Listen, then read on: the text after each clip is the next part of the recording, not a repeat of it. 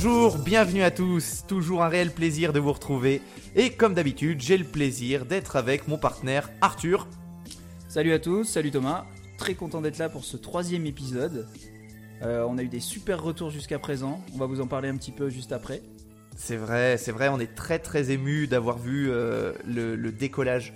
On peut dire le parler, décollage on peut parler de décollage. des, des premiers épisodes. La, la mise en ligne s'est très très bien passée. Les retours sont excellents. On vous remercie pour tous ces retours.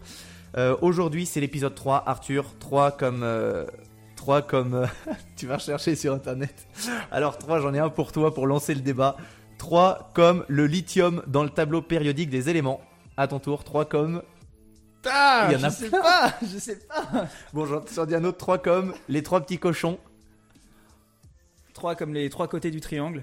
Ok, 3 comme les trois mousquetaires. Ah, bien joué, bien joué. Ouais, ouais, ouais. Tic tac. Ah, je crois que je sèche. Eh ben, on aurait pu dire 3 zéro. comme les trois doigts de la main ou, Ouais, ou plein d'autres trucs. Euh, comme d'habitude, on va prendre le temps durant ce nouveau chapitre pour vous parler d'histoires cocasses, de situations ubuesques et peut-être même de faits inénarrables qu'on va quand même vous raconter. Euh, Arthur, Oui, Thomas. ben, est-ce que tu as autre chose à dire? Je voudrais remercier tous ceux qui nous ont mis un commentaire sur euh, Apple Podcast, c'est super sympa. Euh, Nathan nous a écrit La perfection n'est pas de ce monde, et pourtant, une belle idée que de réunir deux potes autour d'une bière afin de pouvoir nous divertir autour d'histoires passionnantes, les unes comme les autres. Je trouve l'idée tellement novatrice, hâte de découvrir d'autres récits, ou plutôt d'autres breuvages. Car oui, il y aura d'autres breuvages. On ne boit pas de bière d'ailleurs aujourd'hui, Thomas. Non. Qu'est-ce qu'on boit aujourd'hui? Alors- Et merci beaucoup, Nathan. Merci, Ben, Nathan. merci Nathan, j'espère qu'il a mis 5 étoiles avec ça parce que s'il a mis une étoile, c'est c'est dommage. Il a mis 5 étoiles. Ah, ben bravo Donc, Nathan. merci à lui, merci aux autres. hein. Il y a d'autres commentaires. Merci à tout le monde. Eh ben, merci beaucoup. Euh, ça nous fait chaud au cœur pour un début. Euh, on est extrêmement heureux. Et il est maintenant temps de passer à notre moment dégustation. La dernière fois, Arthur, tu m'as dit vouloir quelque chose de beaucoup plus corsé, beaucoup plus costaud. J'ai fait mes petites recherches, j'ai fait le tour des caves et je t'ai trouvé quelque chose d'exceptionnel. C'est du poiré. C'est comme du cidre, mais avec des poires. Donc on va goûter ça. Je vais prendre le temps de le verser dans ton petit verre. On va déguster Où est-ce que c'est produit? D'où ça vient le poiré? Ah, alors le poiré, ça peut être produit partout en France, mais celui-ci, c'est un poiré de type bio, parce que nous, on aime bien le bio. Et celui-ci, il est produit au domaine Olivier, en Normandie. Euh, le taux d'alcoolémie, on dit pas ça, on dit le taux d'alcool. le taux d'alcool est de 3%. Comment tu le trouves, Eh Arthur ben, c'est hyper bon. C'est vrai que c'est du cidre. C'est du cidre de poire. Quelle belle explication. Quelle belle... Vous avez pu euh, profiter de ce son ASMR de poiré. Mmh, C'est très bon. c'est du champomis. Santé. Non, excellent. Si on aime la poire, euh, c'est excellent. C'est très très bon en apéro. Euh, le, le petit coup de fouet qu'il faut pour commencer. euh, Exactement, c'est frais. À parler de nos histoires.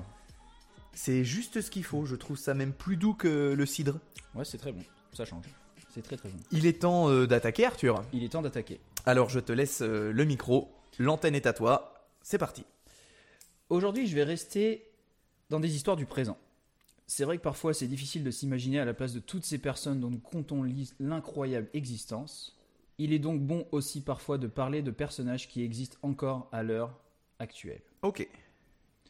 Donc question habituelle, Thomas, as-tu déjà entendu parler de Ross Edgley? Non. Moi, c'est un mec que j'admire depuis des années, que je suis sur les réseaux depuis des années, parce que c'est. Étant un amateur de sport, c'est, disons. euh, c'est un dieu vivant. C'est quelqu'un qui repousse toujours plus ses limites du corps Ok. et de la limite physique. C'est un homme de défi, qu'il s'agisse de courir un marathon, de grimper à la corde ou de terminer un triathlon, Ross ne s'arrête jamais. Alors c'est parti pour un détour en Angleterre à la rencontre de ce multi-recordman du monde multidisciplinaire.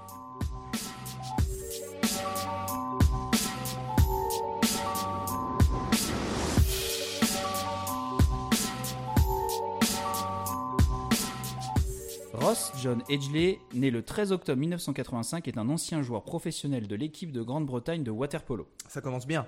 Ça commence bien. Waterpolo, très difficile hein, pour en avoir Très, fait. très, ouais, très, très, pour avoir Très essayé, physique. très Ouais. physique. Je- J'en ai pas fait, j'ai essayé. Euh, il fait 1m75 pour 100 kg, donc ça te laisse un peu euh, imaginer le bébé. J'imagine que c'est pas un, un ventre sur pattes. Ce n'est pas un ventre sur Parce pattes. que j'ai un tonton qui fait 1m75 pour 100 kg. Et euh, voilà, donc c'est vraiment une montagne de muscles. Donc il est persuadé que le corps peut tout à fait être extrêmement endurant tout en étant extrêmement fort. Normalement, euh, c'est difficile. Hein Difficile, mais pas pour lui. Il s'entraîne 4 fois par jour, 7 jours sur 7. D'accord. Une journée type, il se lève à 5h du matin pour son premier entraînement de natation à 5h30. Il bosse jusqu'à midi et fait son deuxième entraînement, de force cette fois-ci.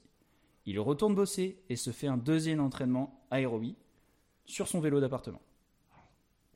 Il finira par un entraînement type cross-training le soir avant d'aller se coucher. Et ça, comme je disais, 7 jours sur 7, 365 jours par an. Impressionnant. Revenons maintenant à ces records. Parce que vu que je- parce que vu ce que je t'ai énoncé au début, tu vas me dire qu'il n'y a rien d'incroyable à courir un marathon ou même participer à un triathlon. Sauf que lui, Si, quand même. Oui, mais des milliers et des millions de personnes le font. Oui, mais pas nous. Nous non. Mais ce que je veux dire, c'est que ce qu'il fait sortir du lot, c'est pas simplement ça. Ouais. Euh, donc ouais, lui il le fait de manière un peu différente. À ton avis, en quoi son marathon était incroyable? Il l'a fait deux fois de suite. Non, je te donne quelques petits indices. Il avait 24 ans à l'époque de cet exploit. Ça t'aide pas beaucoup, hein? Non, pas du tout, non. Deuxième indice, il s'est élancé sur le mythique circuit de Silverstone. Là, on dispute habituellement le Grand Prix de Formule ouais. 1 en, en Grande-Bretagne. Pour parcourir son marathon. Je te donne son temps. 19h36 minutes.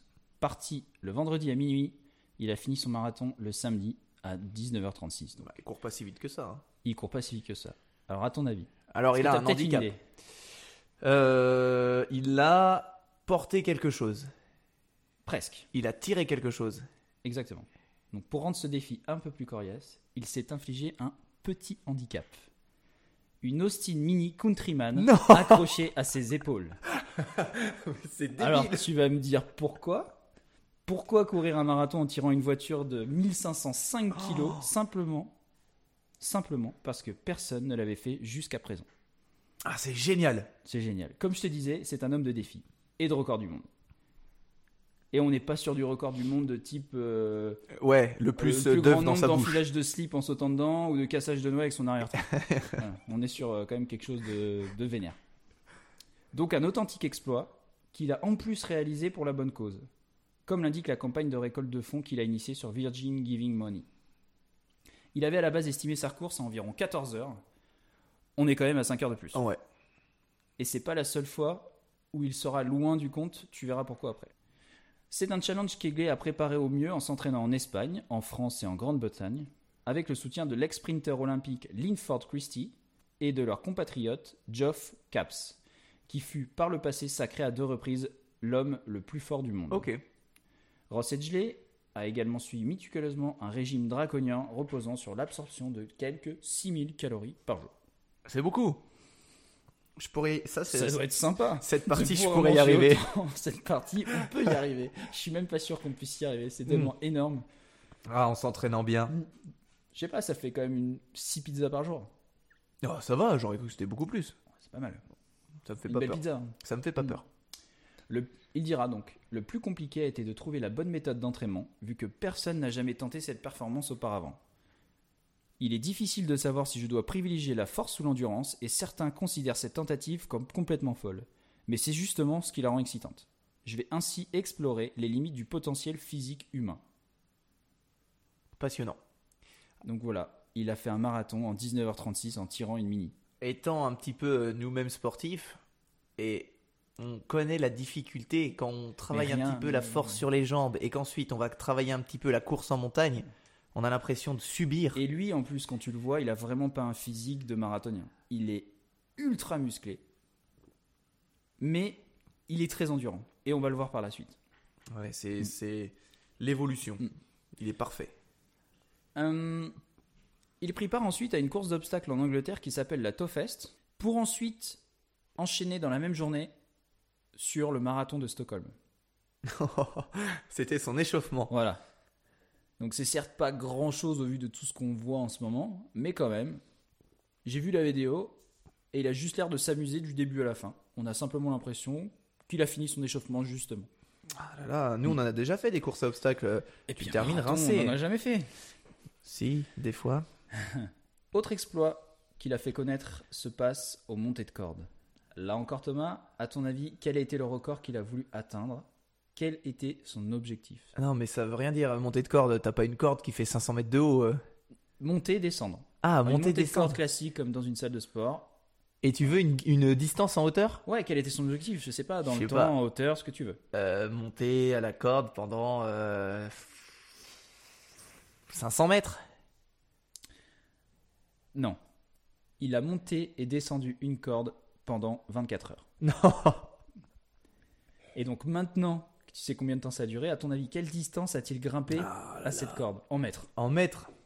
Ah, allez, je te laisse à, à, à, à 200 mètres près. À 200 mètres Allez, près, à 200 petite mètres près. Alors, en sachant que 10 mètres, allez, on va se dire, il a fait, si on veut être réaliste, en 24 heures, il a fait 10 000 mètres. Il a fait moins. Ah, tu vois, là ça aurait été balèze. 8848 mètres. Distance qu'il te rappelle la hauteur de. Bah, l'Everest. Exactement. Incroyable. Il a grimpé l'Everest à la, à la corde. C'est plus que ce que j'ai couru ce matin sur les bras. Balèze.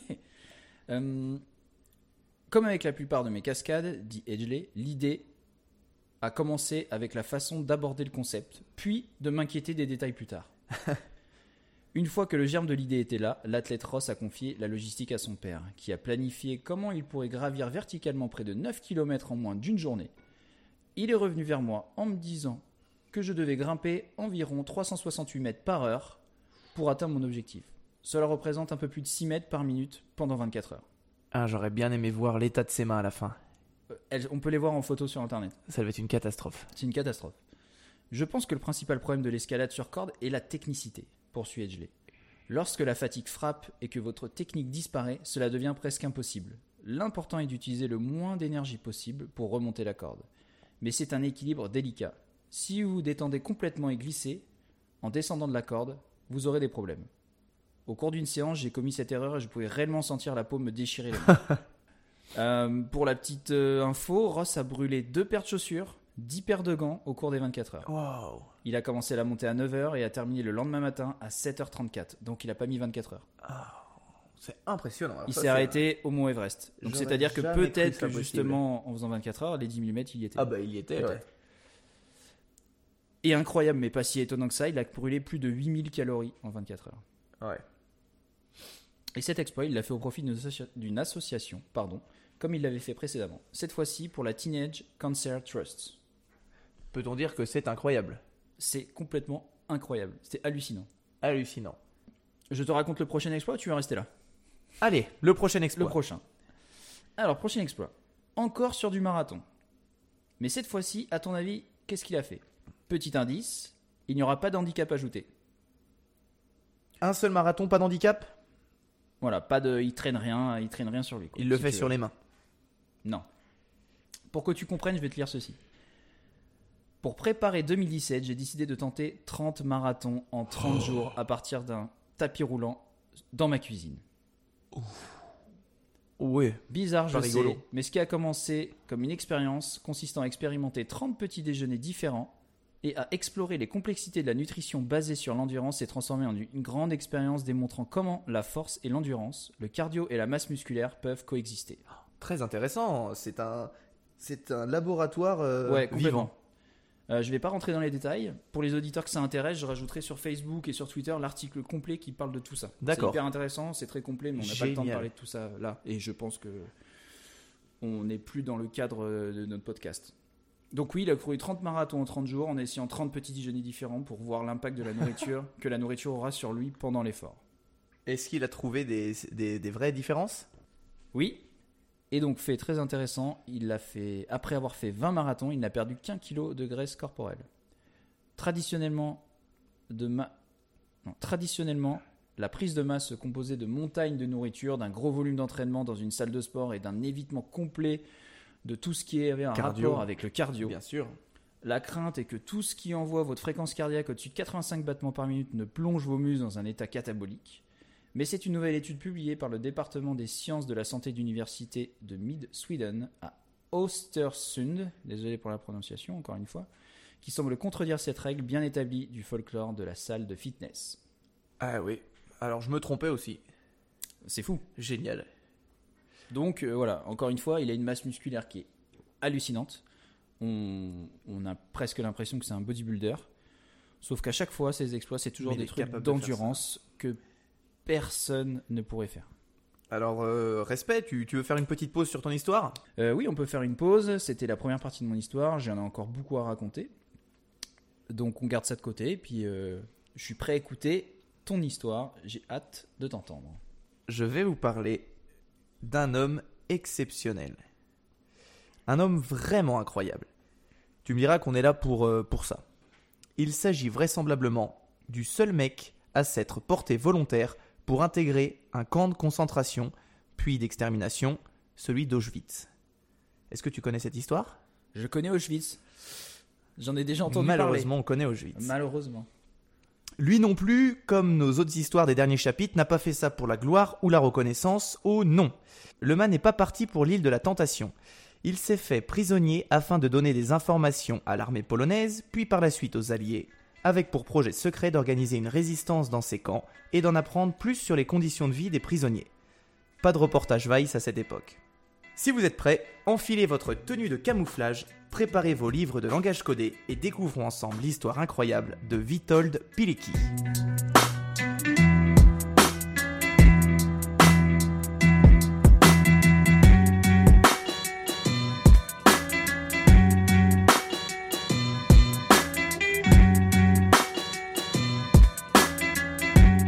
Alors, c'est qui ce Witold Pilecki? Il est né en Russie en 1901. Mais c'est un Polonais d'origine. Petit rappel historique, cela fait environ un siècle que la Pologne et la Russie ont des rapports un peu compliqués, car la Russie souhaite anéantir la Pologne. Pas de fête des voisins en perspective cette année. Aussi, entre 1861 et 1864, le grand-père Pilecki s'engage dans l'insurrection polonaise contre la Russie tsariste. Après une défaite brutale, Joseph Pilecki, comme la plupart des Polonais qui ont soutenu la rébellion, voit son patrimoine et ses biens confisqués par le gouvernement russe. Il est également condamné à l'exil en Sibérie pendant 7 ans. Tu vas voir que là. Îles en Sibérie. euh, Ouais, et puis il rigole pas parce que ça dure un moment. Après sa libération, suite à ses 7 ans en Sibérie, lui et sa famille sont réinstallés de force par les autorités tsaristes dans le territoire éloigné de Kalérie, une province russe où il ne fait pas bon vivre. Il est alors interdit à la famille entière de vivre en dehors de cette province pendant 30 ans, et ses membres sont légalement tenus d'être employés uniquement par l'État russe. Donc tes, enfants, ils naissent là-bas, jusqu'à leurs 30 ans, ils doivent être employés par les Russes, ils ne sortiront pas. Revenons- Revenons-en à notre héros du jour. En 1918, Witold se prépare à participer à la Première Guerre mondiale, mais heureusement pour lui, celle-ci touche à sa fin. Mais comme ton lieutenant Carton de Viard du premier chapitre, que je vous conseille d'écouter fortement, ce qu'il veut, lui, c'est combattre. Il décide alors de participer à la guerre soviéto-polonaise, qui dure de février 1919 à mars 1921. Pour bien t'expliquer ce conflit, c'est l'une des conséquences de la Première Guerre mondiale.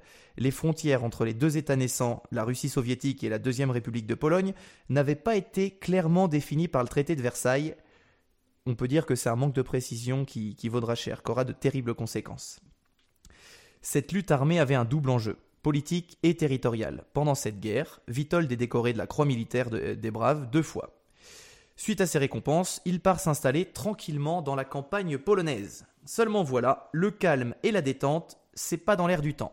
Et en septembre 39, les armées allemandes et russes envahissent le pays, conséquence de l'alliance tactique entre Hitler et Staline. Entrons donc dans la Seconde Guerre mondiale. Dès 1939, Witold Pilecki combat dans la cavalerie polonaise contre la Wehrmacht et décide de mettre en place une action de résistance. Il forme l'armée secrète polonaise.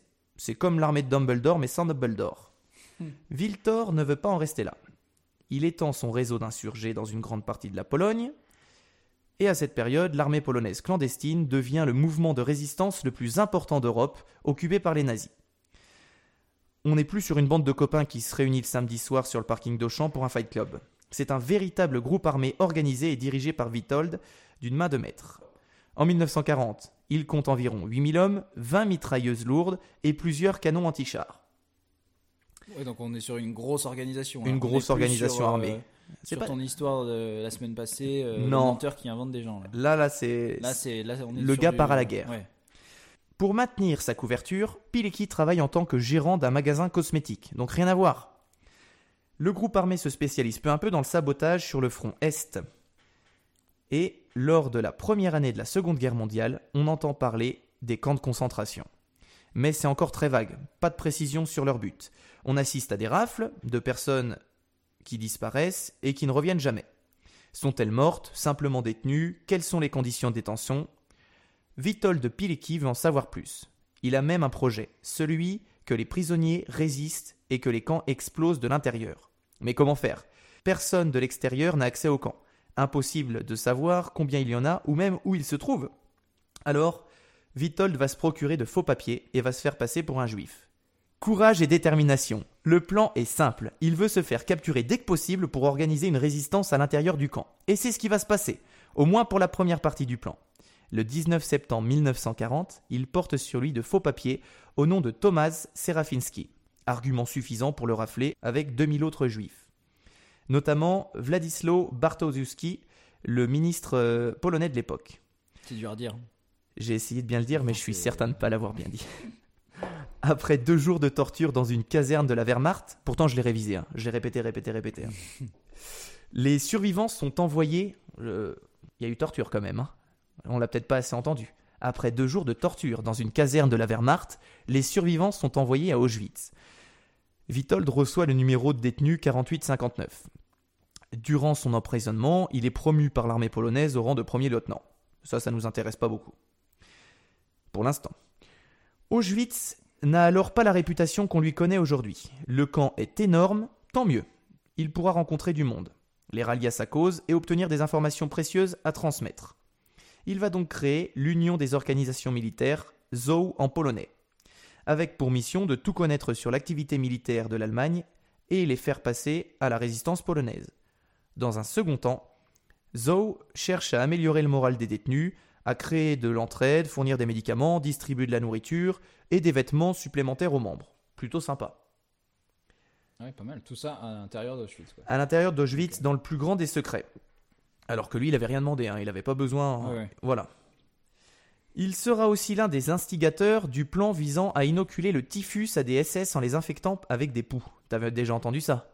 J'avais jamais entendu Ah ouais? ça, non Eh ben, c'est quelque chose. euh, voilà, il y a des détenus qui ont inoculé volontairement le typhus à des soldats SS. Eh ben, lui, il en faisait partie. Génial.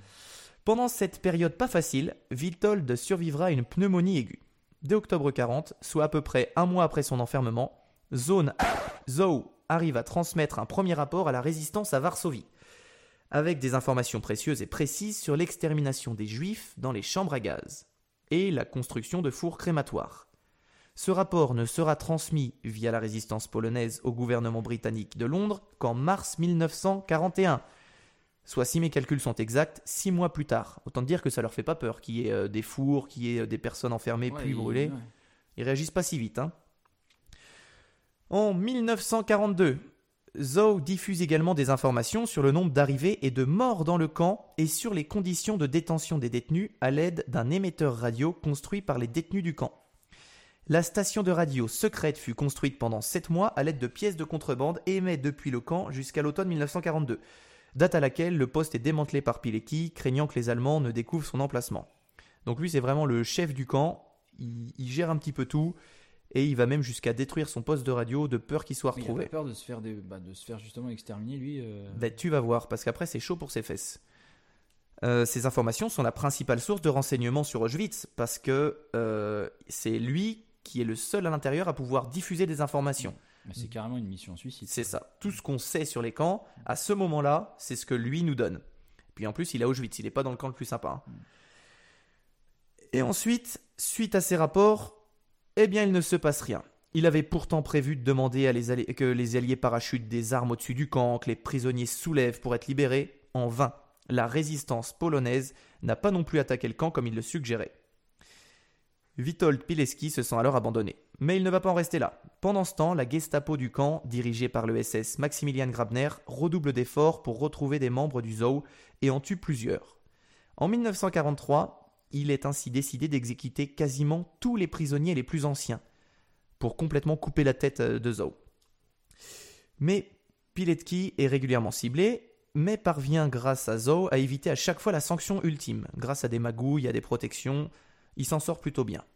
Par contre, il voit tous ses camarades se faire, euh, se faire tuer. hein. Oh, c'est chaud. hein. Euh, il est toujours déterminé à convaincre la résistance à agir, vu que ses courriers n'ont aucun effet. Il décide d'aller rencontrer ses supérieurs. Il a passé presque 1000 jours emprisonné. Il a écrit un dossier détaillé sur ce qui se passe dans le camp. Et évidemment, c'est pas beau à voir. Donc tout simplement, il décide de s'échapper d'Auschwitz. Ce Comme gars, si c'était si simple. c'est ça. Ce gars, c'est le seul à être rentré volontairement dans un camp de concentration et à s'en être évadé. Le 26 avril 1943, il profite de l'effectif réduit des SS pour la nuit de Pâques pour s'évader avec deux de ses camarades. Il mène son évasion à partir d'une boulangerie de camp, située à l'extérieur de la clôture, maîtrisant avec ses complices un garde qui restait là, coupant la ligne téléphonique et emportant avec eux des documents volés sur le soldat allemand. Witold Pilecki relance le projet d'attaquer directement le camp, mais la résistance intérieure polonaise juge qu'elle n'a pas les effectifs suffisants pour attaquer frontalement le camp, et la demande de l'aide aux Alliés n'aboutit à rien. Les Britanniques refusent encore une fois d'accorder une aide aérienne. Les informations des rapports Pilecki sont jugées exagérées concernant le nombre important des personnes exterminées. Eh ouais mon gars, tu dis dans ton rapport que plus de 2 millions de personnes ont été éliminées entre 40 et 43, c'est vraiment n'importe quoi. C'est à peu près la réponse des Anglais. Mais Donc- coup, ça sert à quoi de l'envoyer là-dedans C'est lui qui a décidé personne- tout seul. Il y a personne qui lui a dit tu vas aller euh, dans le camp. Lui a décidé, ben moi je vais aller essayer d'aider les mecs. Ok. Euh, Passeport, les mecs. hein. Mais c'est difficile de se dire à quel moment il s'est dit moi je vais y rentrer dans ce camp. Je connais personne euh, qui a été, j'ai envie de sauver personne, mais je vais y aller. Je vais essayer de faire quelque chose, de faire bouger les choses. C'est aussi ça, Incredibilis. C'est les histoires de mecs qui se sont bougés euh, au bon moment. En 1943, l'armée intérieure de résistance polonaise a peur que l'URSS vire les Allemands et occupe le pays. Déjà, les Allemands en Pologne, ça passe pas, mais alors les Soviétiques, surtout pas. Le 11 novembre 1943, Pilecki est promu capitaine de cavalerie et rejoint une organisation anticommuniste secrète formée comme une unité clandestine, dans le but de préparer la résistance contre une éventuelle occupation soviétique. Malheureusement, en 1944, c'est l'insurrection de Varsovie. La résistance lutte activement contre la présence de l'Allemagne dans le pays et anticipe l'arrivée de l'armée rouge. C'est vrai, il faut montrer que la Pologne est souveraine et que si l'Allemagne ne parvient pas à s'imposer, l'URSS n'y parviendra pas non plus. Witold Pilecki se porte alors volontaire pour servir dans le bataillon Chrobry 2. Au début, il sert en tant que simple soldat, mais petit à petit, au cours des batailles, tous ses supérieurs vont mourir. Et à ce moment-là, il dit Écoutez, je suis le soldat Pilecki, je suis plus haut gradé que vous, donnez-moi les rênes des opérations. Ça, c'est un peu badass, parce qu'il a voulu rester simple soldat au début. C'est juste. Euh, donc il devient capitaine, enfin il devient commandant de la première compagnie du centre de Varsovie. Mais malheureusement ils sont contraints d'abandonner, capitulation, il est obligé de cacher toutes ses armes, ça se passe pas super bien. Il est donc envoyé en Allemagne et emprisonné dans un camp de prisonniers de guerre, finalement libéré par les troupes de la 12e division blindée américaine en 45. Mais rebelle un jour, rebelle toujours, et pas la rousse de chez Disney. Witold refuse de quitter la résistance polonaise qui se construit désormais autour de la présence russe. En 47, il commence à recueillir de manière indépendante des preuves des atrocités commises par les soviétiques en Pologne pendant l'occupation. Mais malheureusement, tout ce travail n'aboutira pas, car en 47, le 8 mai, il est arrêté par les services de sécurité intérieure, des gars qui rigolent pas beaucoup, et il va être longuement torturé, puis accusé de différents crimes et délits. Attention, la liste est longue franchissement illégal de frontières, utilisation de faux documents, transport d'armes de guerre, espionnage au profit d'un général, espionnage au profit de l'impérialisme étranger, préparation d'assassinat de plusieurs fonctionnaires du ministère de la Sécurité publique de Pologne. Il n'a pas juste volé des pailles à McDo. Il va nier une partie des faits, notamment l'assassinat et l'espionnage. Mais courageux, il plaide coupable pour tout le reste. Il va malgré tout être reconnu coupable pour toutes les accusations. On connaissait malheureusement le dénouement du procès avant la fin. Il est condamné à mort le 15 mars 1948.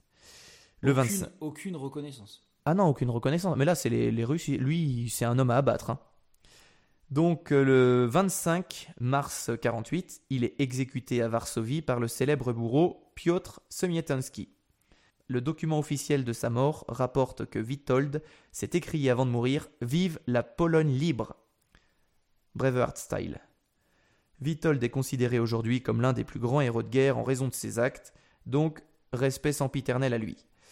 Euh, si cette histoire vous a autant passionné que moi, je vous conseille la lecture de livre qui s'appelle Le rapport Pileski aux éditions Époque Champvallon qui raconte le rapport qu'il a écrit lui-même et qu'il a transmis, qui est très très intéressant et historiquement très bien fait.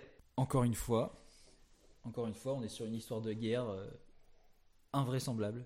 Et on en a, on en a des caisses, hein. On en a des caisses. Et c'est triste. justement de pas trop. euh, C'est vrai, de parce pas que- trop tomber que dans l'histoire de guerre, mais c'est vrai qu'il y en a beaucoup qui sont hallucinantes. Mais celle-ci est hallucinante. Et puis c'est incroyable qu'on ne- connaisse jamais ces, ces gars-là. Lui, il est rentré dans le camp. Il a essayé de.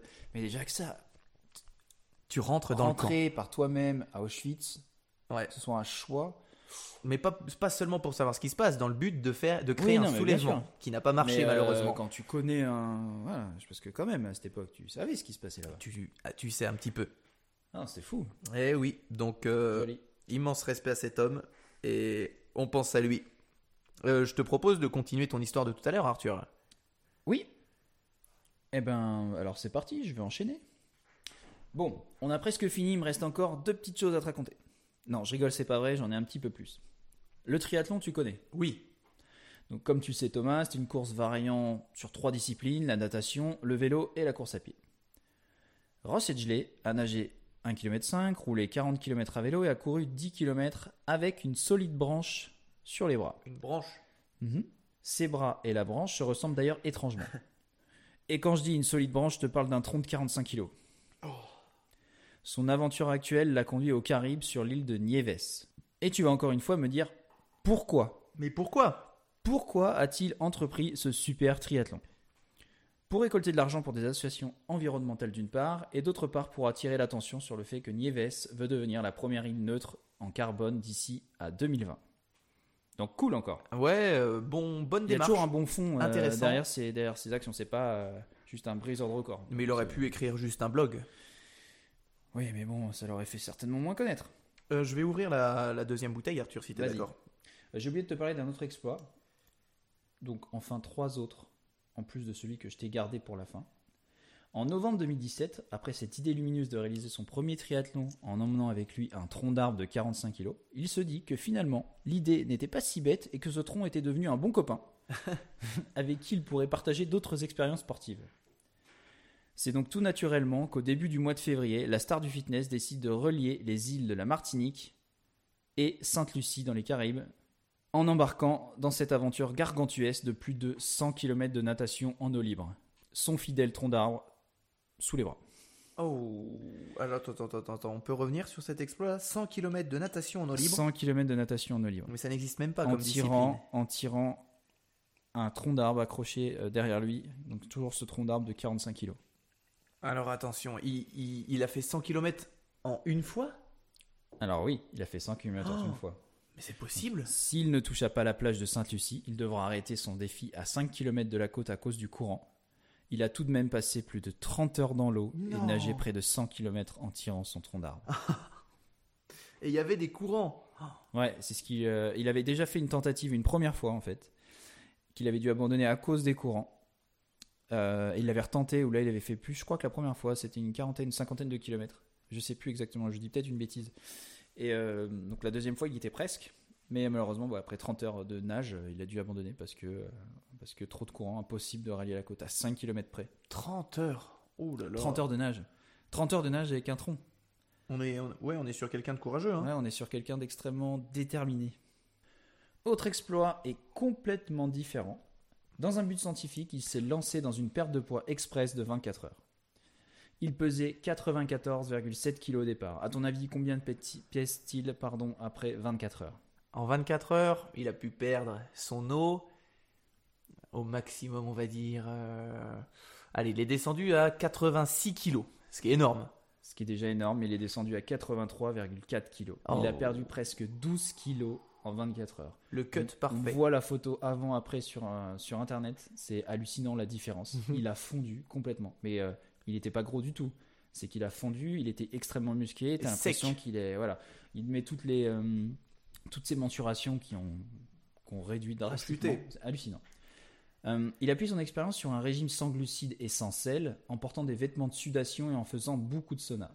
L'objectif, parce que oui, il y a quand même un objectif, c'est pas, c'est pas juste l'idée de perdre du poids comme ça pour, euh, pour le défi. Euh, donc l'objectif, déshydrater son corps au maximum en évacuant l'eau. Entre 50 et 70% de notre corps est constitué d'eau. Je pèse 95 kg, ce qui signifie que 47,5 kg de mon corps est constitué d'eau. Arrêter de boire peut être fatal car c'est vital pour que notre organisme fonctionne et pour maintenir un volume sain de sang. Mais suer et boire moins peut réduire le poids de manière drastique, précise-t-il. Pour arriver à ses fins, l'anglais s'est donc employé à boire très peu d'eau, seulement 100 ml en une journée entière, et à utiliser des diurétiques naturels, vitamine C et caféine, afin d'évacuer le liquide de son corps. Après 24 heures, il avait déjà perdu pas loin de 12 kilos, qu'il a aussitôt récupéré une fois son expérience terminée. Ouais.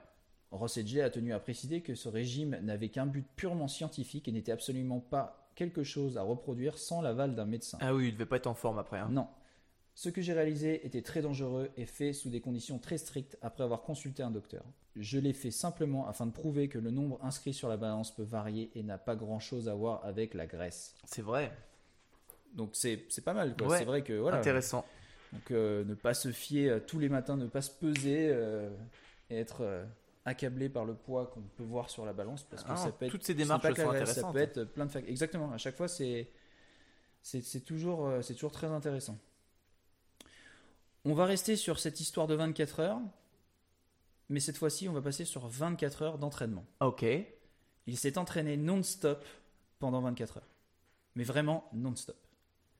L'expert en fitness a commencé le 30 septembre 2018 à 18h et a fini le 1er octobre à 18h. T'imagines qu'il va se poser sur un tapis roulant vitesse marche lente et se lancer sur ce défi. C'est mal connaître Ross car il se lance dans divers sports, notamment l'haltérophilie, la natation, le cyclisme et l'athlétisme. Le programme se déroulera autour du campus de l'université de Loughborough. Il fera également de la gymnastique avec Sam Oldham, athlète Red Bull, de l'aviron, du saut de haie et du javelot. Ouais, il a choisi que des sports faciles. hein. Ouais, bon, il va aussi courir un petit marathon de minuit. Non. Dans toute cette journée. Il a fait, c'est pas vraiment, c'est pas, il s'entraîne pendant 24 heures avec des pauses, c'est qu'il n'a pas arrêté une seconde de s'entraîner pendant 24 heures. Même les transitions étaient. Non-stop. Wow. Il dira jamais explorer l'idée de capacité de travail, possi- possiblement l'aspect la plus sous-estimé de la condition physique. Il s'agit essentiellement de la quantité totale de formation que vous pouvez effectuer, récupérer et où vous pouvez vous adapter positivement. Si vous avez une grande capacité de travail, l'entraînement sportif pendant 24 heures devient possible. Avec une faible capacité de travail, une telle séance serait un suicide sportif et vous laisserez sous la couette en train de récupérer. Ah, pendant trois semaines. Nous arrivons à son dernier exploit en date et pas des moindres. Toi Thomas, tu es nageur. Oui. Donc ça va probablement te parler encore plus que n'importe qui. Donc on va parler de natation. Pour changer. Mais quoi? Sur quel record on part? À distance, Quel temps. record aurais-tu envie de voir? De lui? Ouais, je sais pas, un record en natation. Un truc euh, tu, que tu, je sais pas, que, quel t'aurais pu penser, tu dis, waouh, c'est vraiment incroyable. Ouais, mais moi je suis. En tant que nageur, nous, c'est les temps qui nous intéressent. Après, euh, lui, dans son domaine, tu peux te dire euh, la distance Ouais, non, nagée en une fois. Lui, on n'est pas sur des temps. le... Ou alors une, une... Ouais, une distance incroyable. Effectivement, l'anglais est devenu le premier homme à nager autour de la Grande-Bretagne. Toute la Il a Grande-Bretagne. fait le tour de la Grande-Bretagne sans jamais poser pied sur terre. Donc, Sans il jamais poser pied Alors, sur attends, terre. je, je- je précise. Il a embarqué sur un bateau, Ouais. Mais il n'est jamais retourné sur terre entre deux nages. Il est, il a- il est resté sur son Il catamaran. dormait sur le Il bateau. dormait sur le euh, bateau, etc. Ça a dû être un calvaire. En plus, l'eau est froide là-bas. L'eau est froide et c'est pas. euh, en fait, ce n'est c'est pas vraiment le problème. Le problème est ailleurs. Donc Ross Elliot a donc retrouvé Margate en Angleterre à 8h30 du matin le 4 novembre 2018 après 157 jours en mer, soit 5 mois après le début d'un voyage au cours duquel il a battu 4 records du monde. 4 records du monde. Ross saute dans le Chanel le 1er juin 2018. Ses 6 premières nage sont plutôt convaincantes. Mais l'homme souffre déjà d'inflammation au cou. La natation, ce n'est qu'une partie de l'histoire, annonce-t-il d'ailleurs. Les exercices préventifs vont être super importants. Durant sa première semaine en mer, Ross doit progresser en évitant des cargos et des ferries. Il faut dire que la Manche, qui voit passer 500 à 600 bateaux par jour, est une des mers les plus fréquentées du monde. Ah, oui. Les premiers problèmes apparaissent bouche salée et coups de rhinocéros. Je me suis réveillé ce matin avec des morceaux de langue sur mon oreiller, annonce Ross à la caméra, tout en sortant un autre fragment de sa bouche, pour le prouver. Il souffre alors d'un cas de salt mass, soit une dégradation de la langue causée par un excès de sel marin. Un problème auquel s'ajoute alors une grosse inflammation du cou qui lui vaut le surnom de rhino neck. Pour stopper la dite inflammation, Ross- tente alors de coller du chatterton autour de son cou, coupe sa combinaison et nage même torse nu, ce qui le conduit à flirter dangereusement avec l'hypothermie. Pour avoir vu la vidéo, sa langue, c'est dégueulasse. Elle est grise et Elle se décompose. t'as l'impression que c'est de la peau morte. C'est- incompréhensible, c'est indescriptible. C'est le passage, horrible. euh, il en enlève un morceau qui me rassure Ah, il pas. en est vraiment, il le prend avec ses doigts, il enlève un morceau, c'est pas beau. Après avoir conquis le détroit Pa- du Pas-de-Calais, Ross fait face à un autre canal bondé, celui de Portsmouth. Il a 20 petites minutes pour effectuer la traversée, mais son bateau de soutien tombe en panne et se blesse et il se blesse à l'épaule dès les premières vagues, Oh. contraint de continuer coûte que coûte. Il oublie la douleur et complète les 6 km. Donc euh, tu vois 6 km dans la douleur, bien. quand même. Après 20 jours en mer, Ross commence à trouver son rythme malgré la bouche salée et le coup de rhino. Mais l'océan ne décide pas de le laisser s'en tirer comme ça. Juste au moment où je crois que j'ai pigé le truc, bam, une méduse, raconte-t-il. la première, ça allait encore. Mais à partir de la dixième dans la face, ça devient dur. Pour se protéger le visage, il enfile donc un masque anti-méduse façon ninja, fabriqué par son équipe, mais qui va marcher 5 minutes. Ah ouais, ça doit être insupportable. Ça marche pas bien. Tandis que Ross longe le Devon, deux navires de la Royal Navy, le HMS Bitter et le HMS Charger, lui rendent visite. Ross grimpe à bord pour un boost de morale bienvenue. Il y reçoit un trophée orné d'une magnifique- d'un magnifique retien tigre tenant un trident et propose même une course au militaire. Ça, c'est cool. Je te passe un petit peu euh, quelques, quelques, Quelques passages. quelques passages, hein. En août, la moitié du job est fait. En arrivant au cap écossais de Mull of Kintyre, après avoir notamment passé l'Angleterre, l'Irlande et le Pays de Galles et surtout nagé 1411 km, Ross atteint officiellement la moitié de son parcours Oh. et décide de continuer la nage dans le sens des aiguilles d'une montre. Donc il fait vraiment le tour. Le Great British Swim est devenu la plus longue nage en mer du monde, annonce Ross le 14 août. Il a battu le record précédent de 73 jours, établi par Benoît Lecomte en 1998. Mais il lui reste 1448 km à parcourir, il ne peut raisonnablement pas se reposer sur ses lauriers. Ah ouais, tu n'étais pas de bonne humeur quand tu te dis que t'as fait juste Non. la moitié. Et que ton corps est en charpie. Son corps est en charpie, il n'y a pas que ça. En Écosse, il nage avec les requins. L'Écosse a décidé de me surprendre aujourd'hui, dit Ross, après avoir passé la matinée à nager aux côtés d'un requin, tout en ajoutant qu'il n'est pas encore complètement sûr de savoir ce qu'il en pense. à vrai dire, les orques l'inquiètent beaucoup plus. Ah ouais. Ce sont des tueurs qui me mettent mal à l'aise. J'essaie d'avoir l'air le moins appétissant possible, notamment en ne me lavant pas pendant 82 jours. Je ne pense pas qu'une quelconque créature marine puisse se dire en me voyant Tiens, je vais me commander ça. Il est incroyable. Il est incroyable. Troisième record du monde. Après avoir parcouru 1448 km en 62 jours, Ross devient le nageur le plus rapide de l'histoire entre le promontoire de Land's End et John O'Groats, en Écosse. Un exploit qu'il relativise. C'est super, mais ce n'était pas mon, mon intention. Ce n'est pas mon objectif. Le rythme que je m'impose est juste nécessaire pour faire le tour de la Grande-Bretagne en restant dans la bonne fenêtre météo. Donc le mec, euh, Ah, il y va pas tranquille. il y va pas tranquille. En septembre, la traversée du Firth de Moray avec les Matadors. Ross traverse l'épuisante Firth de Moray, 6,6 km en Écosse, avant que de grosses bourrasques venues de l'Est ne lui tombent dessus. Suivant le schéma manger, progresser, dormir, recommencer, il passe plus de temps à nager qu'à se reposer. Il n'y a pas eu de préliminaire, c'était direct dans les vagues, dit-il. Durant un moment de répit, il a le droit à un spectacle aérien privé des Red Bull Matador pour marquer son centième jour en mer. Et bien entendu, ça lui plaît. Il dira Quelle belle façon de célébrer mon retour. Je ne vais pas l'oublier de sitôt. La tempête Ali interrompt le périple. Lorsque la tempête frappe les côtes de l'Écosse, Ross et son équipe sont obligés de se réfugier à Dunbar. C'est arrivé au pire moment, dit Ross. Je préfère nager au milieu d'un ouragan plutôt que de m'arrêter. Il essaie pourtant de faire une pause, mais face à un orage de force 11 qui se profile à l'horizon, il capitule devant Dame Nature. De retour en Angleterre. On est de retour dans les eaux anglaises et c'est un sentiment incroyable, dit Ross, après avoir croisé un groupe de méduses qui gardaient la frontière. Du coup, c'est jour de fête pour toute l'équipe. Et comme dit le Ross, c'est le soir ou jamais pour s'envoyer deux puddings. on est quand même pas là. euh, Hein? Il faut quand même on manger. n'est Hein pas sur un petit scotch, non, on est sur euh, deux puddings. On arrive à la fin. En octobre, Ross longe sa terre natale. Autre petite fête, mais perso cette fois, lorsque Ross passe devant son comté natal du Lincolnshire. Mais comme la Great British Swim ne lâche aucun bonheur facilement, il doit éviter des navires et des eaux particulièrement troubles dans l'estuaire de la Humber. Rien n'est facile. au lieu de savourer le moment, il dira C'est comme si je nageais dans une mer d'excréments. pas fun. Pas fun du tout. Après le Norfolk et le Suffolk, Ross entre dans l'Essex et se prépare pour sa dernière ligne droite vers Margate. Mais la météo s'annonce mauvaise et il doit notamment se battre contre les eaux brutales de l'estuaire de la Tamise. Imaginez une tempête arctique, ajoutez la, qualité de l'eau de la Humber et des gros navires, et vous obtenez cet estuaire. Novembre, c'est le retour, quatrième record du monde. Le 4 novembre 2018, Ross book son tour. 400 braves ont affronté les eaux glaciales du Ken pour l'accompagner durant les derniers kilomètres, et jusqu'à la plage de Margate, d'où il était parti 57 jours plus tôt. Bravo, champion. Et on a la distance totale?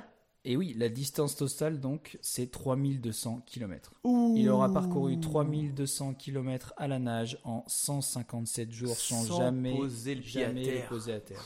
Quel courage.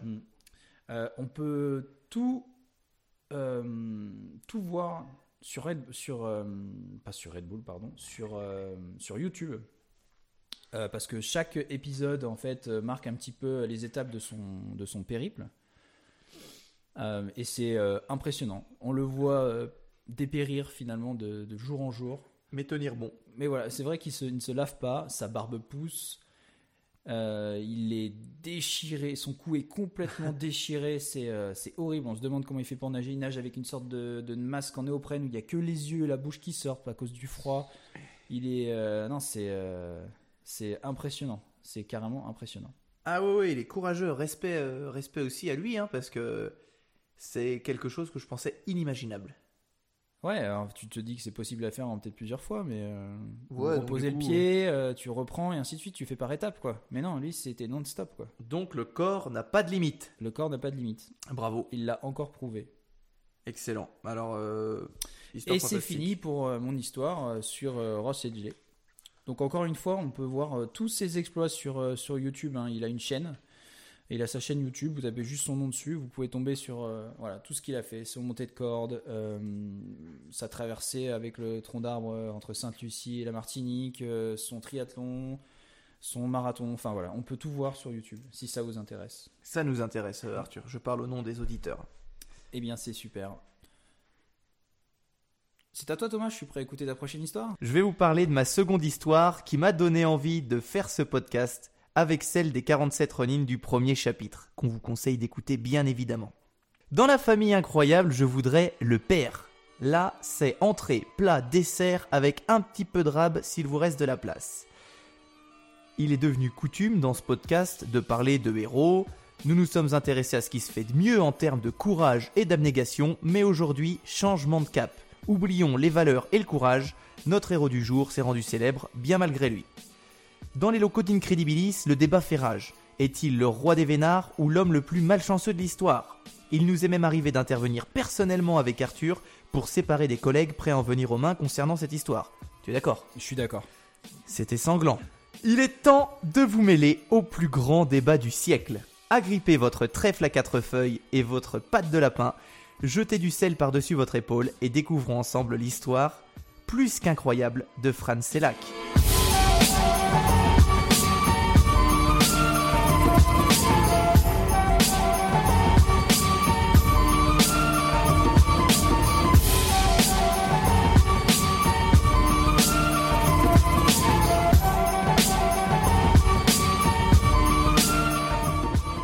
En Croatie, dans la banlieue de Zagreb, que Franz Selak profite actuellement paisiblement de sa retraite.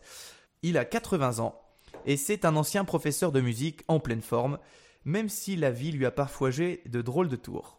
Je vous garantis qu'après avoir entendu cette histoire, vous en reparlerez autour de vous.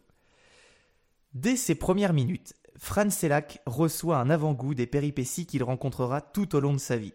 Le 3 juin 1929, sa mère le met au monde alors qu'elle est dans une barque au milieu de l'eau. Parti pour une journée de pêche reposante en compagnie de sa dame, son papa ne s'est pas imaginé qu'il ferait accoucher sa femme dans son embarcation et qu'il couperait lui-même le cordon avant de plonger le bébé dans la mer en guise de bain. Ça commence bien comme histoire.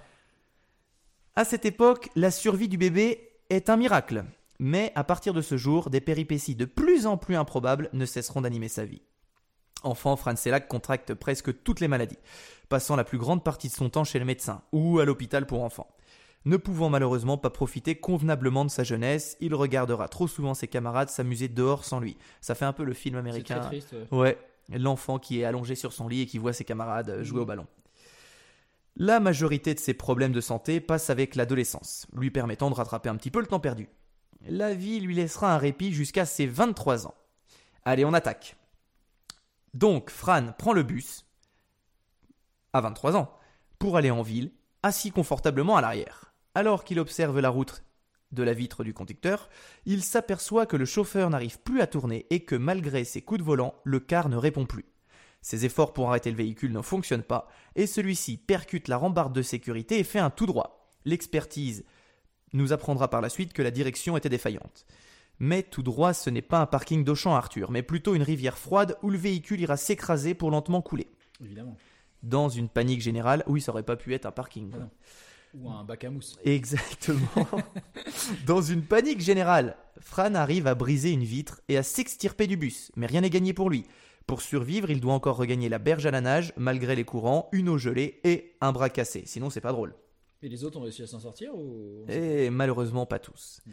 Ne parvenant pas à revenir au bord du côté route d'où il venait, car les courants sont trop forts, il traverse la rivière pour se retrouver de l'autre côté. Grelottant de froid, le bras dans un piteux état, mais en vie. Tous n'auront pas cette chance, car la majorité des autres passagers décéderont euh, dans l'accident ou noyés. Oui, c'est dommage. C'est la partie pas rigolote Ouais, de on l'histoire. sait toujours pas si finalement il est chanceux ou malchanceux. On n'y arrivera pas. hein. Pour l'instant, on ne sait pas. On ne sait pas. Un an plus tard, 24 ans donc, alors qu'il prend le train de Sarajevo à Dubrovnik, il ressent d'intenses secousses dans le wagon. Le genre de choses qui te mettent pas super en confiance. Des turbulences dans un train, c'est jamais bon signe. Puis, juste après, toutes les lumières à l'intérieur du train s'éteignent. Il explique par la suite qu'il a d'abord cru que la foudre avait frappé le train car le fracas et les, secousses étaient énormes.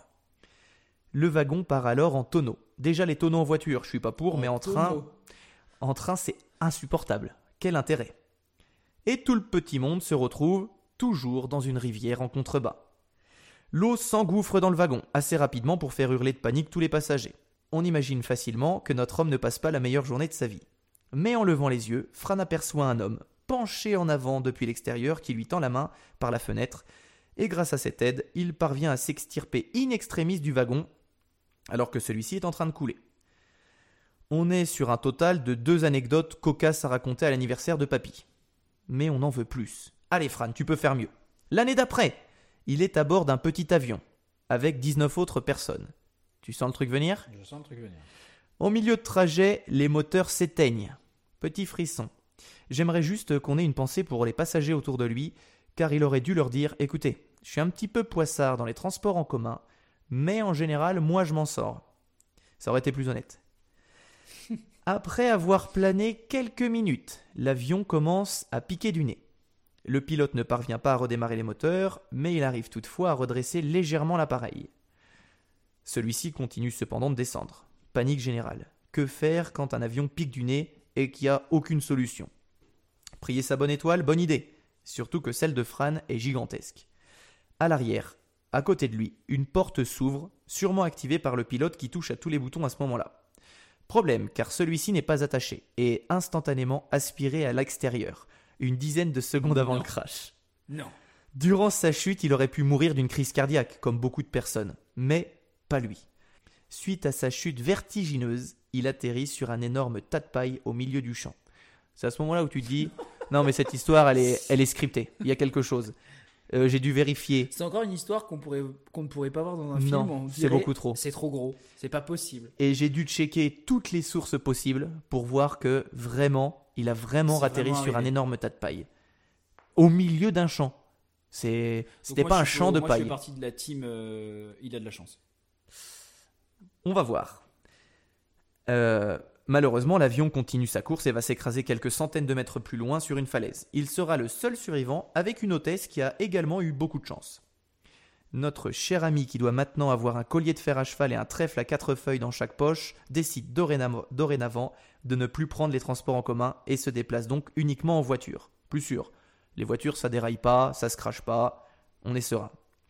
Mais celle de Fran en a décidé autrement. Un jour, en pleine ville, alors qu'il roule tranquillement, le moteur s'enflamme violemment. On est d'accord que même sur une Dacia, ça arrive pas. Même sur une Dacia, ça n'arrive pas. Même sur une Lada, ça n'arrive pas. La Lada, c'est costaud, hein La Russie. Une épaisse fumée s'engouffre à l'intérieur de l'habitacle, blo- bloquant le champ de vision du conducteur. N'arrivant pas à freiner, il saute du véhicule en marche avant que celui-ci ne flambe complètement.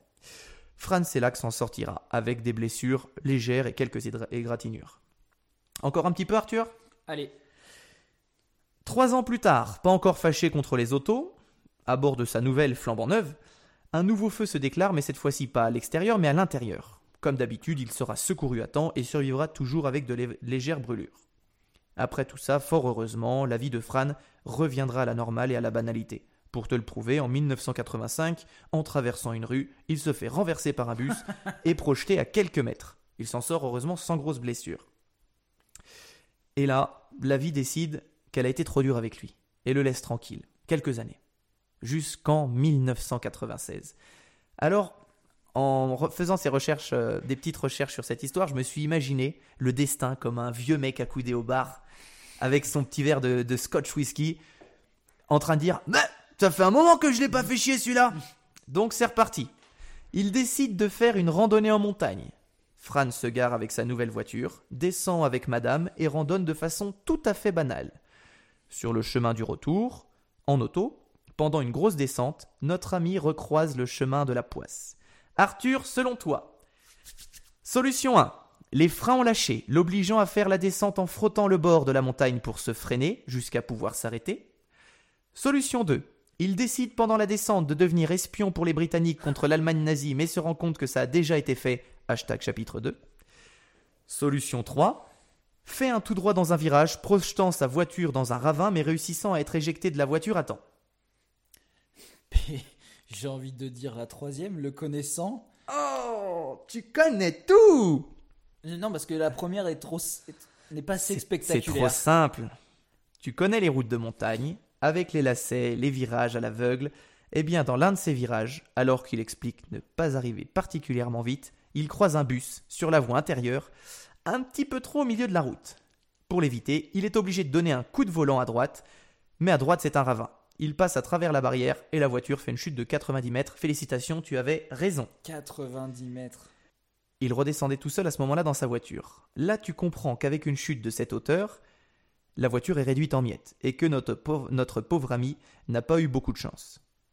Eh bien si, car n'ayant pas mis sa ceinture, il est expulsé par l'impact avec la barrière de sécurité et atterrit sur une corniche un peu plus bas sous l'œil éberlué des passagers du bus. On s'arrête là? Allez, encore une petite. En 2003, la roue tourne va tourner, car Fran décide d'acheter pour la première fois de sa vie un ticket de loterie. Qui, comme tu t'en doutes, l'histoire est trop belle, ce ticket sera gagnant. Et Fran gagne l'équivalent de 800 000 euros.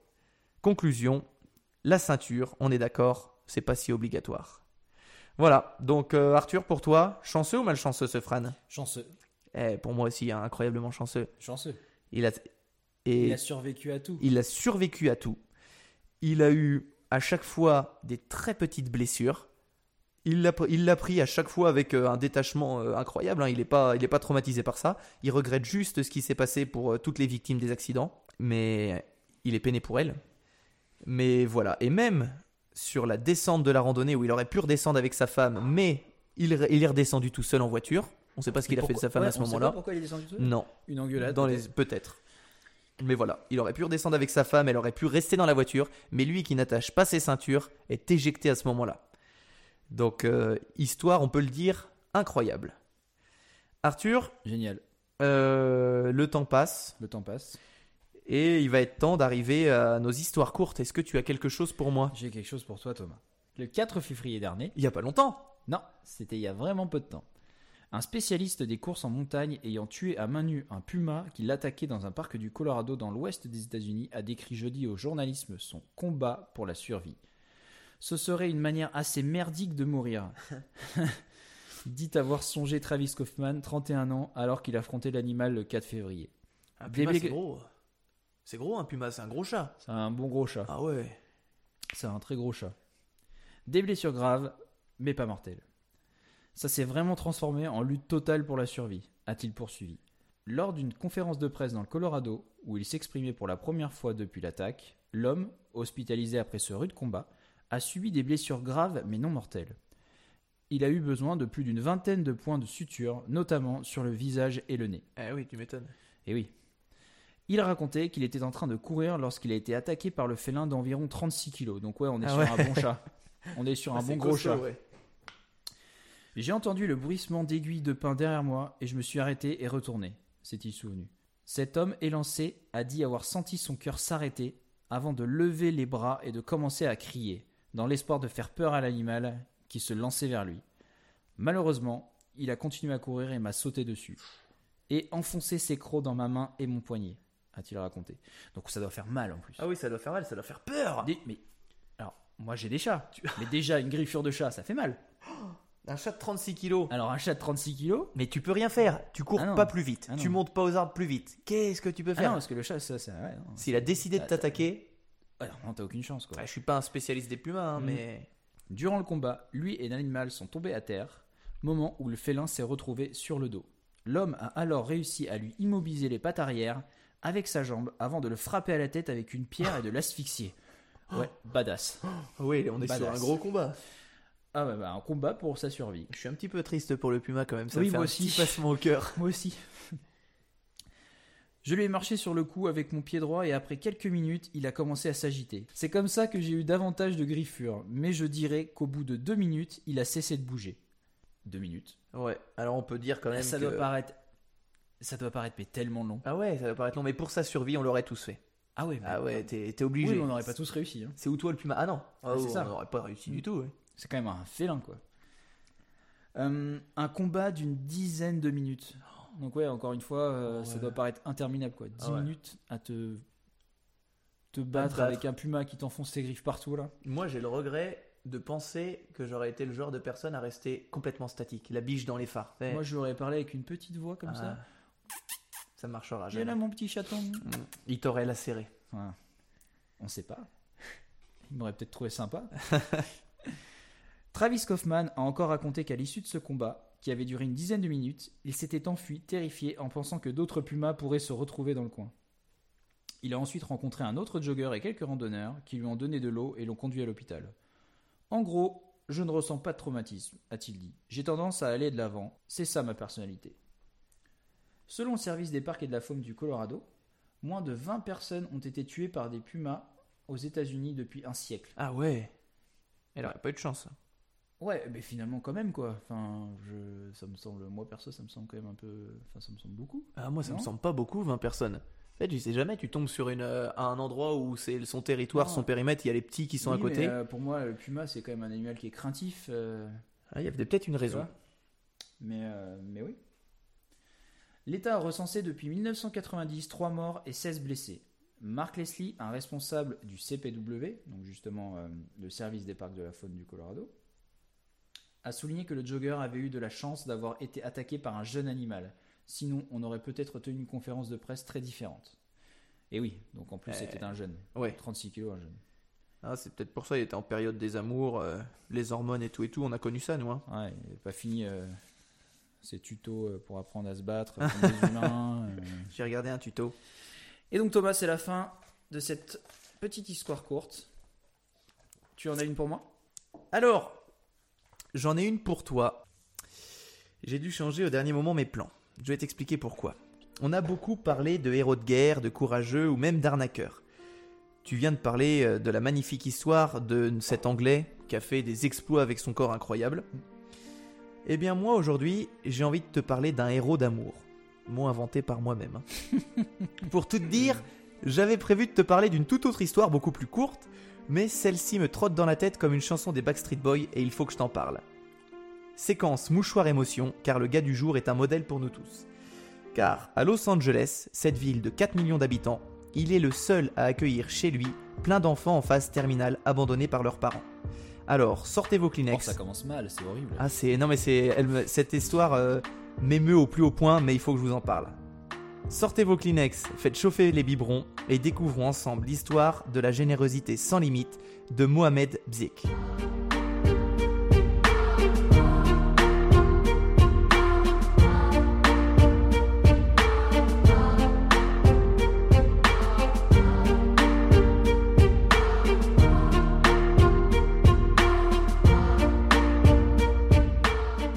C'est un Américain originaire de Libye. Pourquoi parler de lui?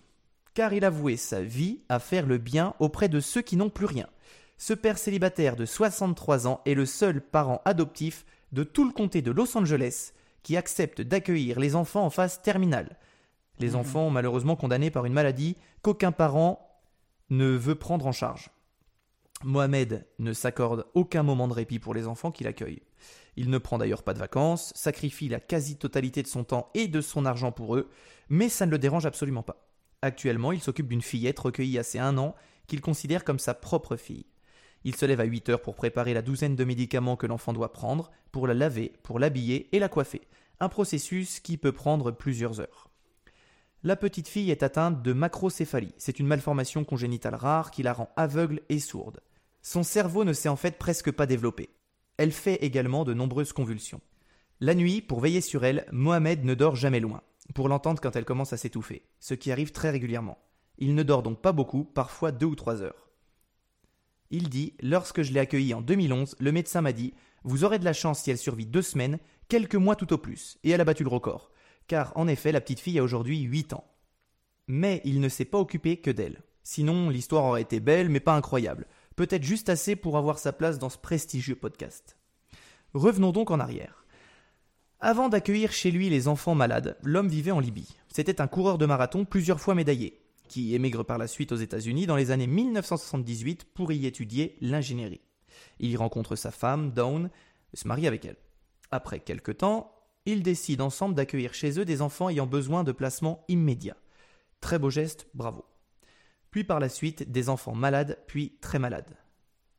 Dans une vidéo pour une levée de fonds, il explique Ils n'ont personne, c'est comme si le monde avait oublié leur existence. Personne ne parle pour eux.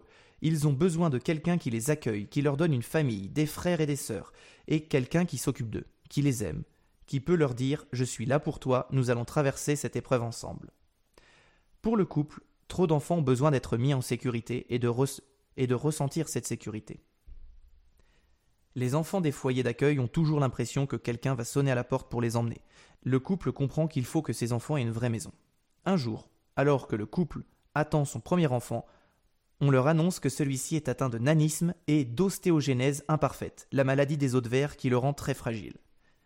À l'école, le petit Adam ne peut pas jouer avec les autres enfants. Mais à la maison, il a un ami, un petit garçon aveugle et muet, accueilli également par ses nouveaux parents. Ils sont comme des frères et forment un duo improbable. L'un si petit et fragile qu'on ne peut pas le toucher, l'autre anormalement grand et capable de ne communiquer que par le toucher. Aujourd'hui, Adam a 19 ans et pèse 30 kilos. Il étudie à l'université et se déplace en fauteuil roulant motorisé. Son petit frère d'adoption est malheureusement lui décédé quand il avait 6 ans. Depuis 1989, Mohamed Zek a pris soin de 80 enfants en phase terminale. 80 Arthur. Il est l'unique père de toute la région de Los Angeles en Californie qui les a acceptés. Dix d'entre eux sont morts dans mes bras, raconte-t-il ému. C'est horrible. C'est horrible. Eux et les autres sont enterrés dans un cimetière pas loin. Je leur rends visite de temps en temps. Mais la douleur ne s'efface jamais. Ils sont comme mes propres enfants. Cela me procure une joie immense quand je les vois rire et sourire, et une douleur terrible quand ils s'en vont. Mohamed est musulman, et il l'affirme, sa foi l'a beaucoup aidé pour traverser les moments les plus durs, comme la perte de tous ses enfants, ou malheureusement aussi la mort de sa femme en 2015. Oh, mais il a pas de chance, quoi. En plus de. Il a pas de chance, mais euh, à mon sens, il, il a les plus belles valeurs humanistes qui existent. Parce que dans une vidéo de levée de fonds, il dit Nous sommes des êtres humains, nous devrions nous aider les uns les autres. Peu importe comment nous le faisons, comment nous nous aidons, financièrement, spirituellement, médicalement, tout ce que vous pouvez faire, faites-le. En tant qu'être humain, c'est notre devoir. Notre couleur de peau, notre religion, notre pays d'origine n'a pas d'importance. C'est comme ça que nous arriverons à vivre en harmonie, unis et pas divisés. Le petit point positif, c'est qu'en 2016, Margaret Coates, une américaine touchée par son histoire, a récolté, grâce à un site internet, près de 400 000 dollars pour l'aider. Mohamed s'est immédiatement servi de cet argent en toute transparence pour installer par exemple l'air conditionné pour les enfants qui avaient du mal à réguler leur température corporelle, mais aussi pour réparer le toit de sa maison, la faire agrandir, ou encore payer les frais de scolarité et d'université de ses enfants. Il ne compte pas s'arrêter de sitôt, car il vient de déclarer Aussi longtemps que je serai en bonne santé, je continuerai à accueillir et à m'occuper de ces enfants de- du mieux que je peux.